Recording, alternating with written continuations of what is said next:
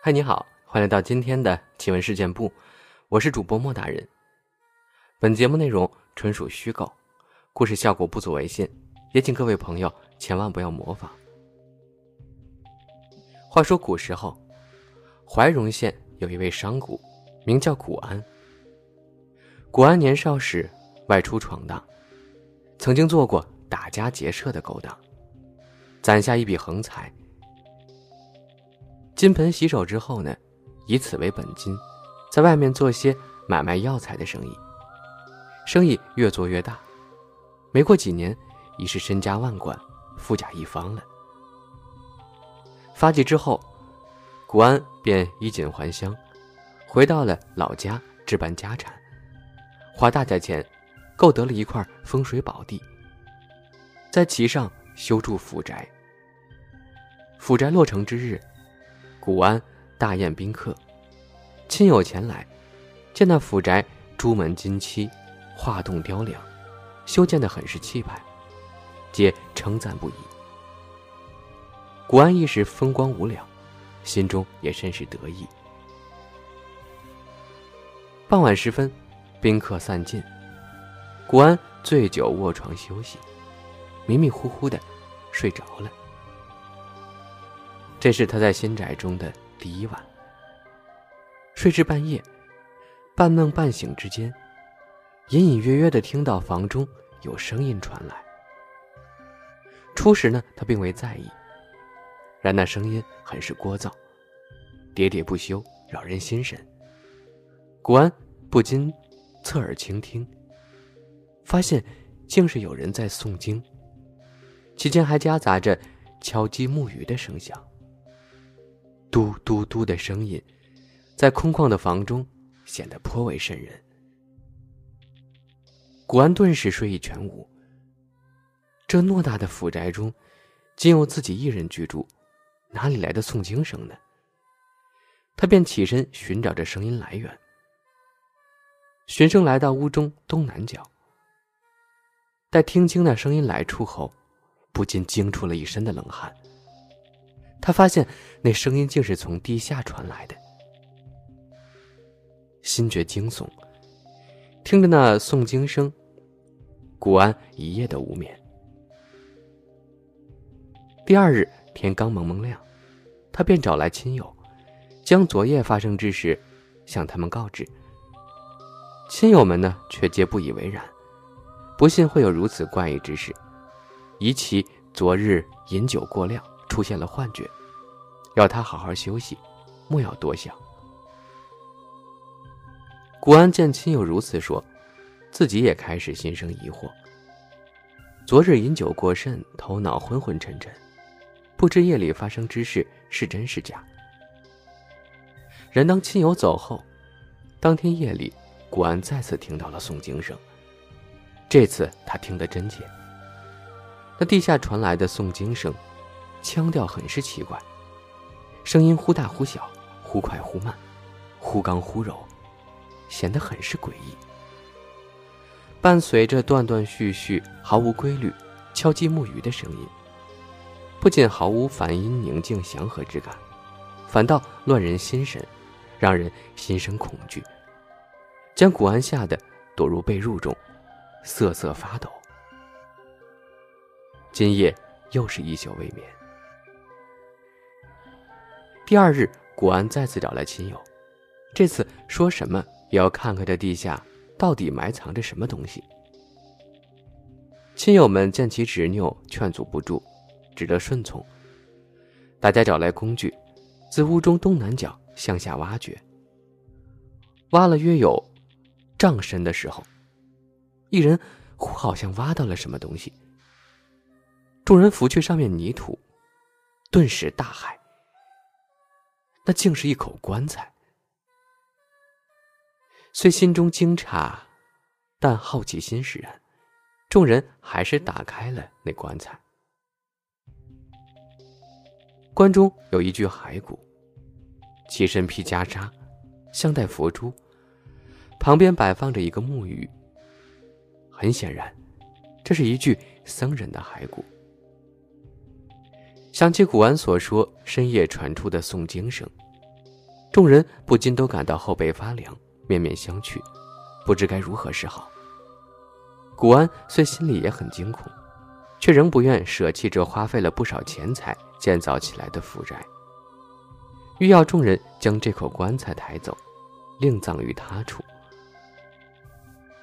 众人拿来绳索抬棺，几名身强力壮的汉子用尽全力，而那棺材却纹丝未动。众人心里害怕，不敢再尝试，只得作罢。古安虽然舍不得这府宅，但棺材抬不走，他也不敢再与亡人共居一室，只得无奈搬家，暂居于亲戚家中。这惹不起还躲不起吗？然让他意想不到的是，这灾祸竟避无可避。那死去的僧人好似缠上了他。纵使古安移居他处，诵经声也会在深夜传入他耳中，扰他心神，让他夜不能寐。白日里精神恍惚。一日厄运当头，走在路上失神之下，竟被马车所撞，险些丧命。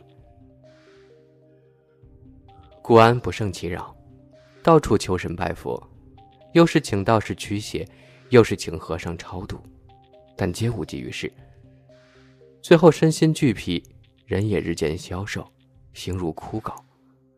绝望之际，一本家长者听闻此事。那长者已年过古稀，见多识广，告诉古安，其年幼时曾听长辈讲，古安府宅所在之地曾有过一座寺庙。料想那死去的僧人生前便是庙中之人，亡人不会无缘无故纠缠阳间的人，想必一定是有什么诉求，要古安去查阅一下本县的县志，或许能够查得那僧人身世，以应其所求，摆脱纠缠。古安谢过长辈，寻来县志一看，发现上面果然有相关记载。原来前朝年间，古安府邸所在之地有一寺庙，庙中方丈贪财，以佛名诓骗众信，大肆敛钱。后江山易主，新帝登基，憎恶佛门贪风，下令整肃佛门。那方丈当时被人告发，逮捕入狱，后被判死罪，杀于荒郊。方丈死后。信众不忍见他尸骨横野，便筹钱为其做了口薄棺，将其葬在寺中后院。后来灭佛之风愈演愈烈，寺庙被毁，夷为平地。没过多久，寺庙所在之地已成一片荒郊，再无寺庙的痕迹了。古安看后已知那王僧身世，念其好财，便将一金元宝。置于其棺中，当夜诵经声果然小了些许。古安又让人抬棺，棺木微动，但却仍无法抬起，只得继续往棺中置钱财。每置一些钱财，那棺材便轻几分。直到将僧人的骨骸用钱财埋住，方才能将棺材抬得起来。他又对其许诺，迁坟后。为他换一口金丝楠木棺材，抬棺之人顿时感觉轻了许多，赶紧将棺材抬出，抬到附近一处荒地，而后换成楠木棺椁，连带着那些钱财将其安葬。此后，古安夜里再没有听到过诵经声，终是长舒一口气。然由于万贯家财几乎全被那王僧讹去。加之生意不顺，古安花钱又大手大脚，不知节制。没过多久，便已是穷困潦倒，连府宅都被变卖，最后沦落到靠人周济为生。却说那往僧的骸骨被重新安葬之后，关中藏有许多钱财之事流传出去，被几个亡命之徒盯上。没过多久，便破棺，将钱财悉数盗出。然当天夜里，几名亡命之徒却皆无端暴毙。官府派人调查，得出结论，乃是被吓破胆而死的。好的，听完了这个故事之后呢，我们来分享一些我们听众朋友他们投稿的故事。这个朋友叫做温航航。我们家是一栋刚盖好的小别墅一样的小楼，毕竟家里盖好了房子。从小在城市生活的状态，不习惯早睡。有一天晚上已经十点半了，由于晚上吃夜宵的习惯，我肚子咕噜噜的叫开了。我实在太饿，就起床去楼下找吃的。我们家冰箱在厨房的拐角，但是放冰箱的位置头上能看到我的楼梯。每次去冰箱里找吃的，我就感觉自己后背很凉，总觉得楼梯上会过去一个人。可能是因为冰箱的缘故，我也没在意很多，就稀里糊涂的随便找了点吃的上楼了。晚上我就做了个梦，梦到我们家客厅的沙发上坐了一个人。那个人跟我背影很像，但看不清人脸，就只能看到背影在坐着。第二天我醒来觉得很奇怪，但因为工作的原因，我没再去多想。可到了晚上，我下班回家时，脑子里又想起了昨晚那个背影坐在沙发上的场景。吃过晚饭，我因为好奇，就学着晚上坐在沙发上那个人的人影的样子坐在那儿，也没觉得奇怪。晚上我又是重复着同样的事做了一次。可奇怪的是，在我刚从沙发上坐起来时，觉得有一个人在拽着我的手腕，很大力的把我拽回沙发。后来我的梦里经常出现这个人，有时候他会坐那儿一动不动，有时候他会围着我们家客厅走来走去，但是总是看不清他长什么模样。由于时间久，我工作加班到很晚才回家，身体也很累。我到家第一件事就是先到客厅喝杯水，躺沙发上躺一会儿。可就在前天，我居然躺在沙发上睡着了。梦里那个人又出现了，但这次他没有坐在沙发上，而是站着，低着头直视着我。我在梦里清楚的看到，那人的模样竟然就是我自己。后来我跟我爸说了这件事儿。爸妈刚开始没当回事儿，说我工作太累，需要休息一下。过了没多久，爸妈发现我的精神状态越来越不对劲儿，就去找村里的老人来看看。